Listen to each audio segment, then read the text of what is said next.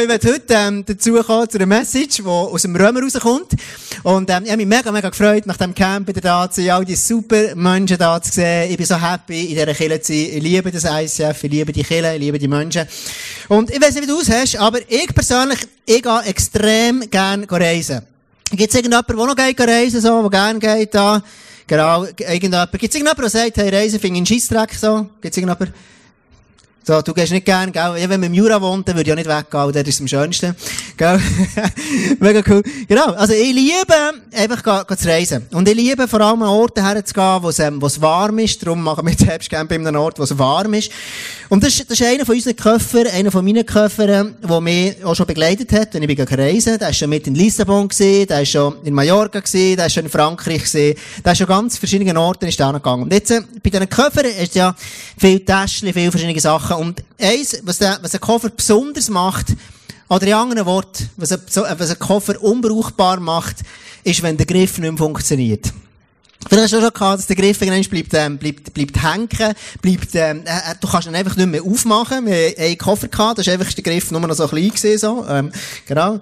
So für, für, für Menschen in meiner, meiner, meiner Körpergröße geht das noch gerade so knapp, aber für alle grösseren Menschen ist es blöd gewesen. Und der Griff ist, ähm, ich liebe den Griff, du kannst durch den Flughafen durchgehen und du kannst den, den Koffer nachziehen. Und ich habe mir so überlegt, hey, schau, manchmal ist genau unser Leben auch so. Du hast wie dein Leben und es gibt so gewisse Griffe, gewisse Sachen aus der Bibel raus, wo es ist wie ein Griff. Du nimmst das einfach so vor und machst irgendwie einen Tweet, aber eigentlich ist das noch gar nicht Teil von deinem Leben. Und der Römerbrief ist ein bisschen so. Der Römerbrief ist einer, der nicht ganz einfach ist zu verstehen, der voller Spannungen ist in sich innen. Und zu dem komme ich nachher. Und schau, ich glaube einfach, wir, wir leben in einer Welt, wo so viele Leute einen Post machen. Du kannst heute Morgen den besten Satz, den ich von dieser Message mache, rausnehmen und einen Post machen. Es hat noch nicht viel mit deinem Leben unter Umständen zu tun. Was ich mir wünschen, ist wirklich, dass, ähm, die Bibel, dass das ein Ort, da wird ich so, dich so ermutigen, das Wort von Gott vorzunehmen. Weißt, versuch mal fünf Minuten pro Tag Bibel lesen. Es wird dein Leben verändern. Es kommt ein Power in dein Leben, das einfach übernatürlich ist. Weil Gottes Wort lebendig ist und scharf ist und, und, und einfach Kraft hat, dein Leben zu verändern. Und schau, wenn du dein Wort anfasst, das Wort von Gott anfasst nehmen und das wirklich anfasst integrieren so in dein Leben hinein, dann es wirklich ein Teil. Und ich werde heute eben zu dem, zu dem Römer kommen, und, ähm, und es gibt ja manchmal eben so, so Griffe, wo man so tut. Vielleicht hast du schon mal gehört, der Begriff, the best is yet to come. Vielleicht hast du ihn schon gepostet, vielleicht hast du ihn schon mal irgendwo ähm, auf Instagram gestellt. The best is yet to come. Und ich finde das ein guter Satz. Das Beste kommt noch. Aber das Problem ist, sehr schnell kann das eine leere Floskel werden. Weil, es einfach, the best is yet to come. Und denkst so, ja gut, also was hat denn das zu tun mit meinem Leben? Oder, oder der Satz, Gott ist gut. Alle, alle Leute, die in der Kirche aufgewachsen sind, haben diesen Satz wahrscheinlich schon mal gehört. Gott ist gut. Gott ist gut, so. Und, und, und, und, und dann denke ich so, manchmal, manchmal wird das so schnell, wird das ein, ein Griff, wo man sagt, ja, weißt, Gott ist gut. Und du, du bist irgendwie in deinem Leben drin und denkst, ja, ist er denn wirklich gut? Und schau, ich möchte einfach ermutigen, dass wir da eine Kirche sein, wo wir unsere Sachen hinterfragen. Ich finde es wichtig, Gott zu hinterfragen, Gott zu befragen. Gott zu fragen, hey Gott, schau, wenn du sagst, du bist gut, ja, bist denn du wirklich gut? Und schau, es ist nicht hilfreich, einfach einen Tweet machen, Gott ist gut, aber es ist nicht Teil von deinem Leben.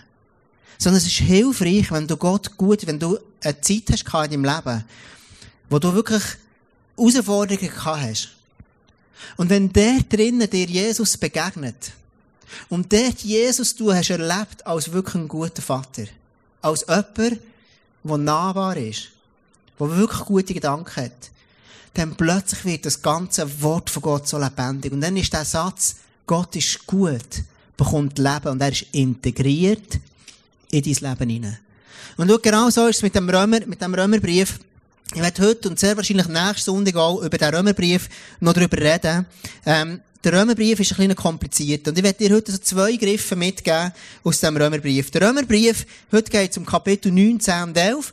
Und der Römerbrief redet viel darüber auch, über die Souveränität von Gott.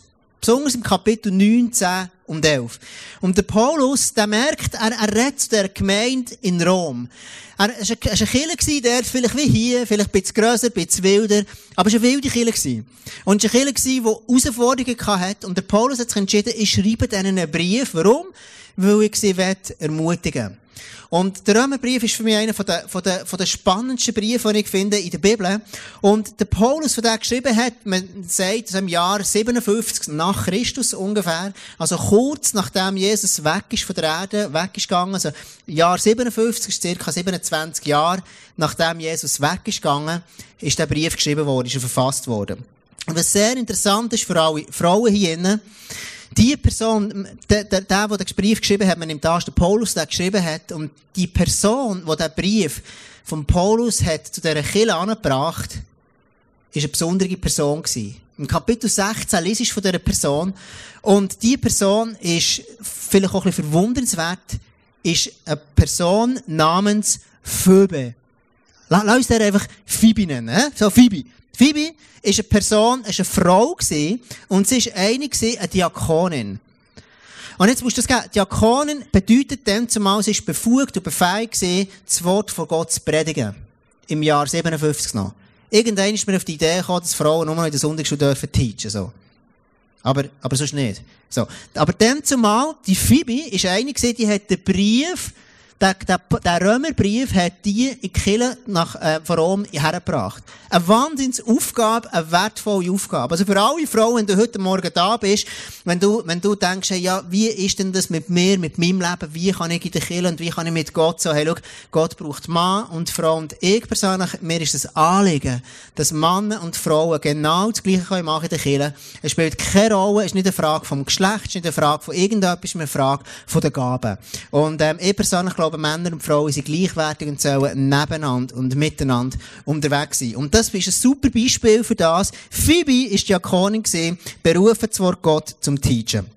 Der ähm, Charles Spurgeon, das ist ein, ein, ein Prediger in England, und der hat mal etwas sehr, sehr Spannendes gesagt, darf ich das Zitat haben, ähm, Lovig, er hat gesagt, every truth is held in tension.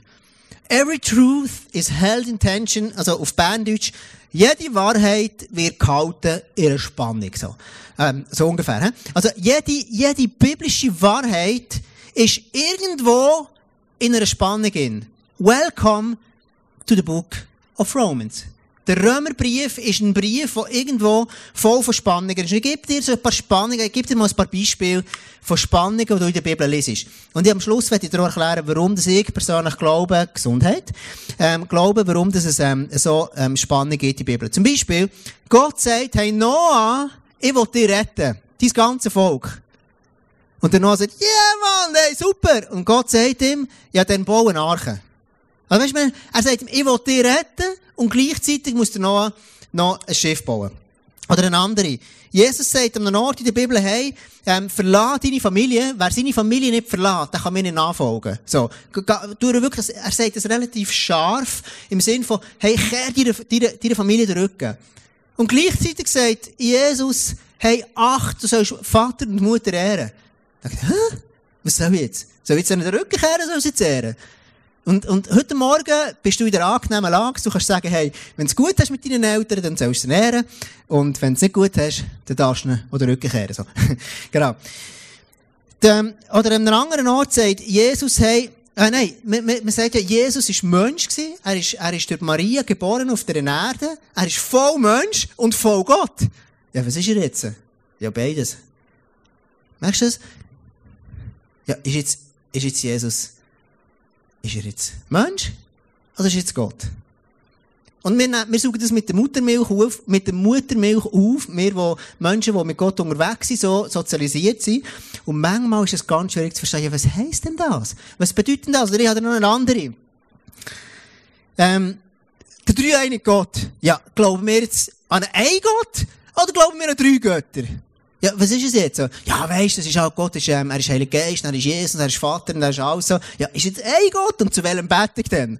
Ja, was, was muss ich jetzt machen, so? Das ist eine Spannung in sich.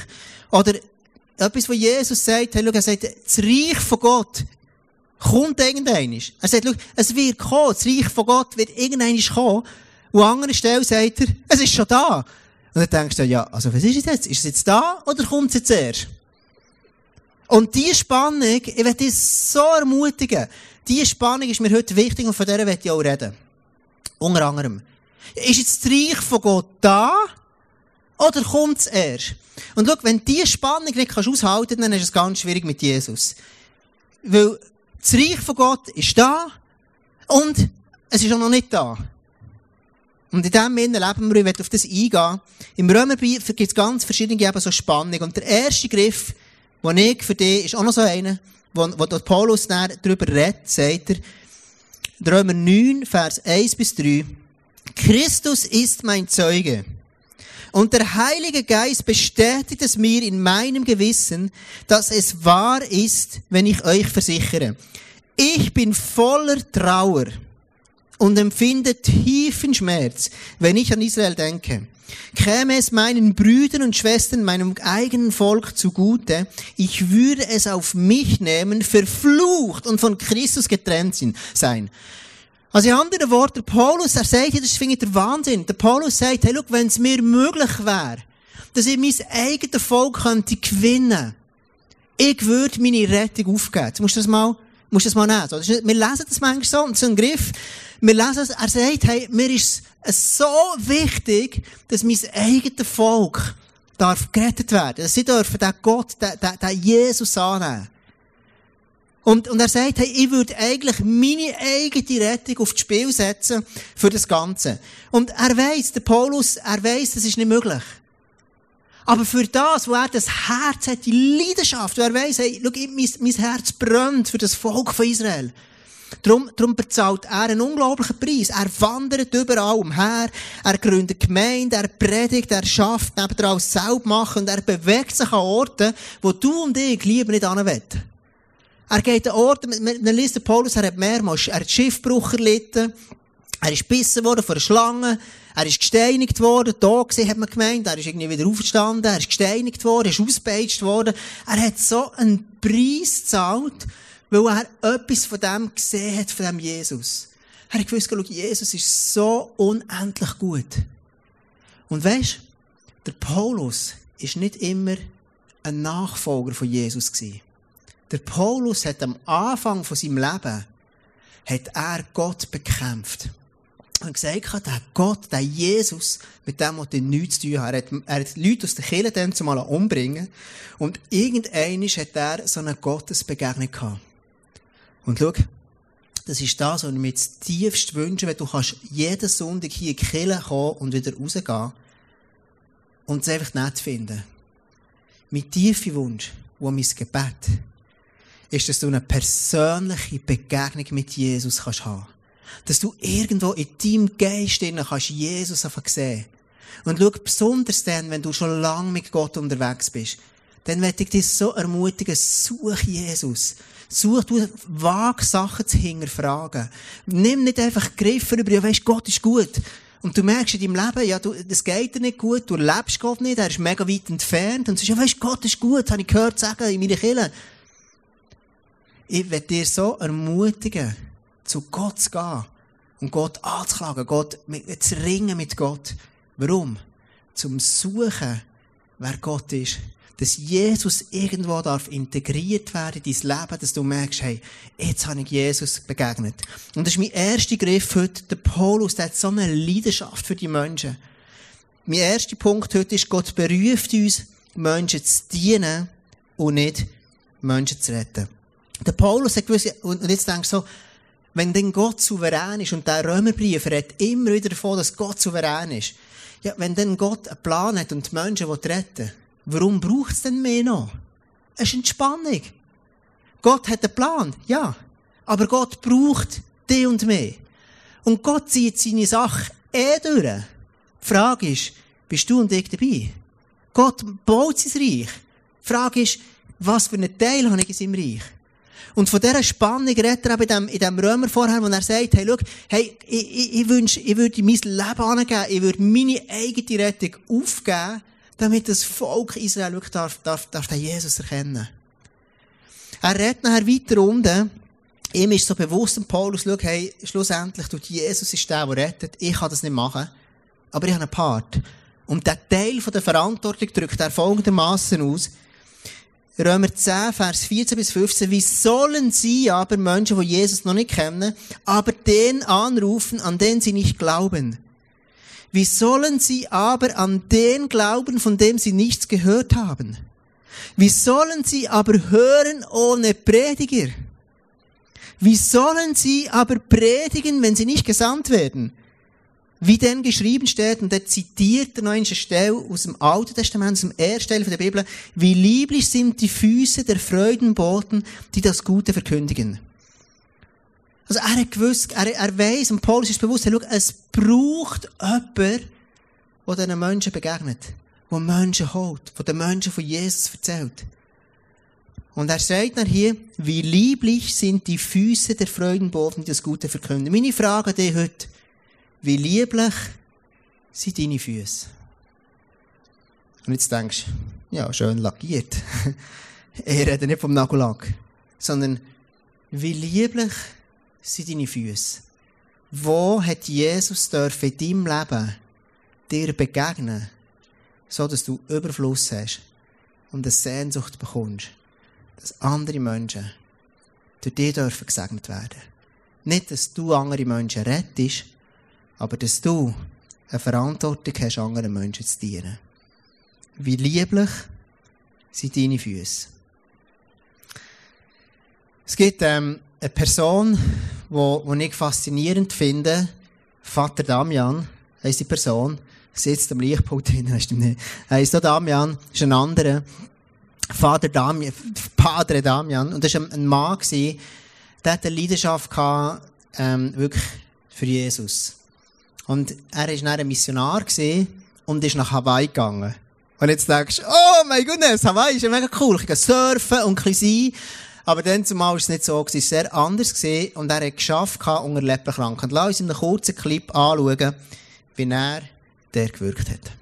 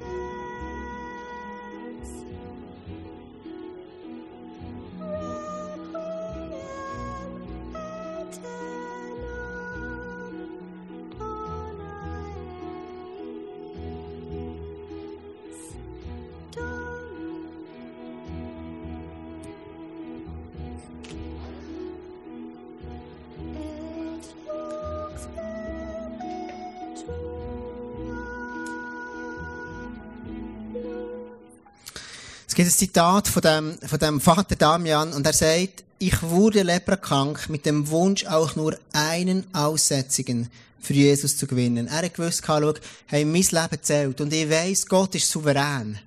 Aber ich habe eine Verantwortung. Gott ist souverän, aber ich habe eine Verantwortung. Und schau, das ist für ihn nicht nur eine Floskel gewesen, sondern das ist Teil geworden von seinem Leben. Er hat es so gelebt. Er hat gesagt, schau, ich werde einer von denen, so hat der Paulus gesagt, schau, ich werde einer von denen. Ich will einfach alles machen, was ich kann, dass ein Mensch darf Jesus kennenlernen. Der zweite Griff ist, Gottes Verheißungen haben mir nichts mit ihm und meinem Verhalten zu tun. Schau, im Römerbrief schreibt der Paulus immer wieder, Gott ist souverän und er hat seinen Plan. Er hat einen ganzen Heilsplan.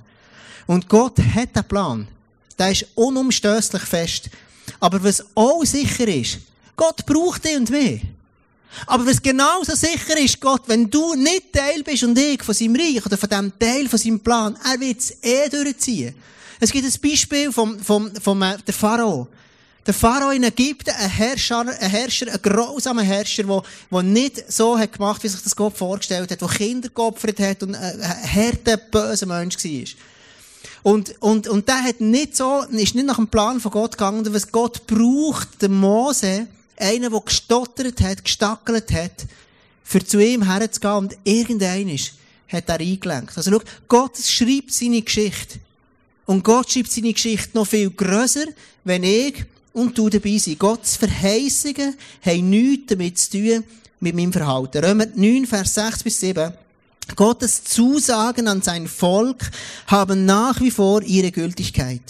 Aber nicht alle Israeliten gehören auch zu Gottes auserwähltem Volk. Nicht alle Nachkommen von Abraham sind wirklich seine Kinder, denn Gott hat zu Abraham gesagt, nur die Nachkommen deines Sohnes Isaac werden das auserwählte Volk sein.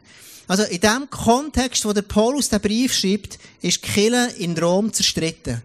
Da kommen Menschen rein aus ganz verschiedenen Kulturen. Es sind Juden drinnen. Und es kommen plötzlich Leute zum Glauben, die aus einer ganz anderen Kultur kommen. Und das gibt Spannungen.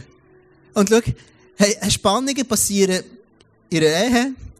Spannungen passieren in der Familie, wenn du Kinder hast.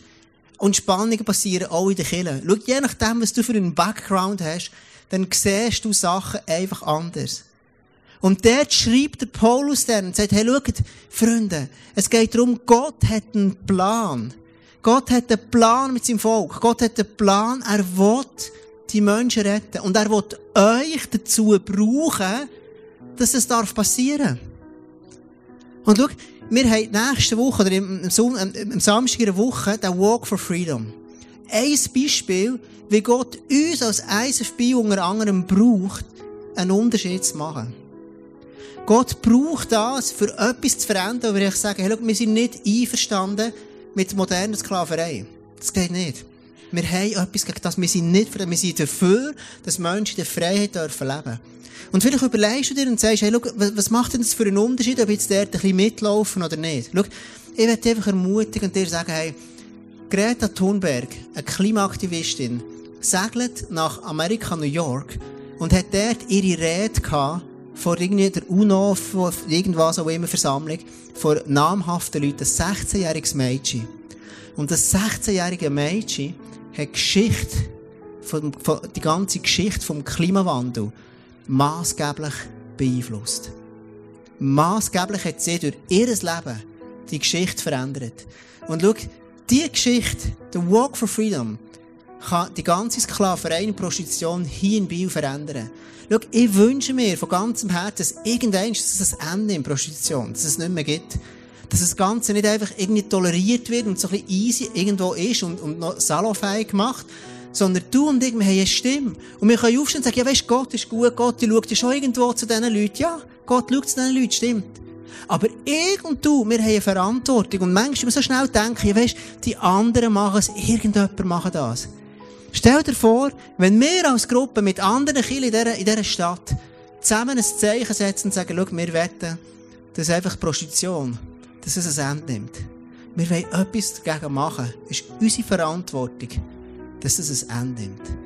Dass Frauen, die dort gefangen sind, dass die dürfen ein Leben haben, das lebenswert ist. Und genau dem schreibt der Paulus, er sagt, hey, schau, es ist wichtig, er schreibt dieser Kirche, hey, schau, es ist wichtig, dass ihr zusammen unterwegs seid. Es ist wichtig, dass ihr einander miteinander lernt umgehen. Und er sagt ihnen aber nachher, und mit dem du dann das ganze Kapitel beenden, die drei Kapitel im Kapitel 11, steht dann er, hey, schau, Gott ist einfach gut. Gott ist gross. Und er redet von dieser ganzen Spannung, und am Schluss bricht er alles ab und sagt, am Ende vom Tag geht es um Jesus. Am Ende vom Tag ist entscheidend, was dir für eine Beziehung zu Jesus haben, aber was die anderen Menschen ohne Beziehung zu Jesus bekommen. Mit dem tut er das Ganze ähm, beenden. Ich werde am Schluss von dieser Message mit dir, mit dir ähm, einfach nach beten. Und schau, wir haben, wir haben ähm, im Leben, im Glaubensleben gibt es so viele Spannungen. Und ich habe am Anfang gesagt, schau, meine persönliche Meinung, warum das Bibel voll von Spannungen ist. Ich meine, stell dir vor, Gott hat eine Bibel gegeben dir und einfach ein, ein, irgendwie ein, ein, ein Manual von 10.000 Seiten drin schreiben, was du alles machen und was nicht. Und dann kannst du einfach Check machen und es wäre alles gut. Aber Gott ist nicht interessiert an deinem korrekten Lebensverhalten.